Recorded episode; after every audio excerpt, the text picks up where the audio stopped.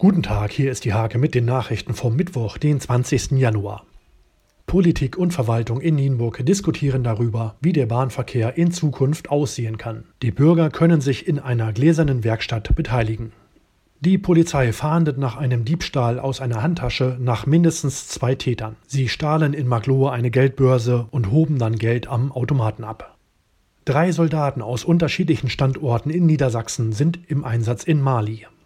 In 5300 Kilometer Entfernung haben sie sich kennengelernt und gemerkt, alle stammen aus Nienburg.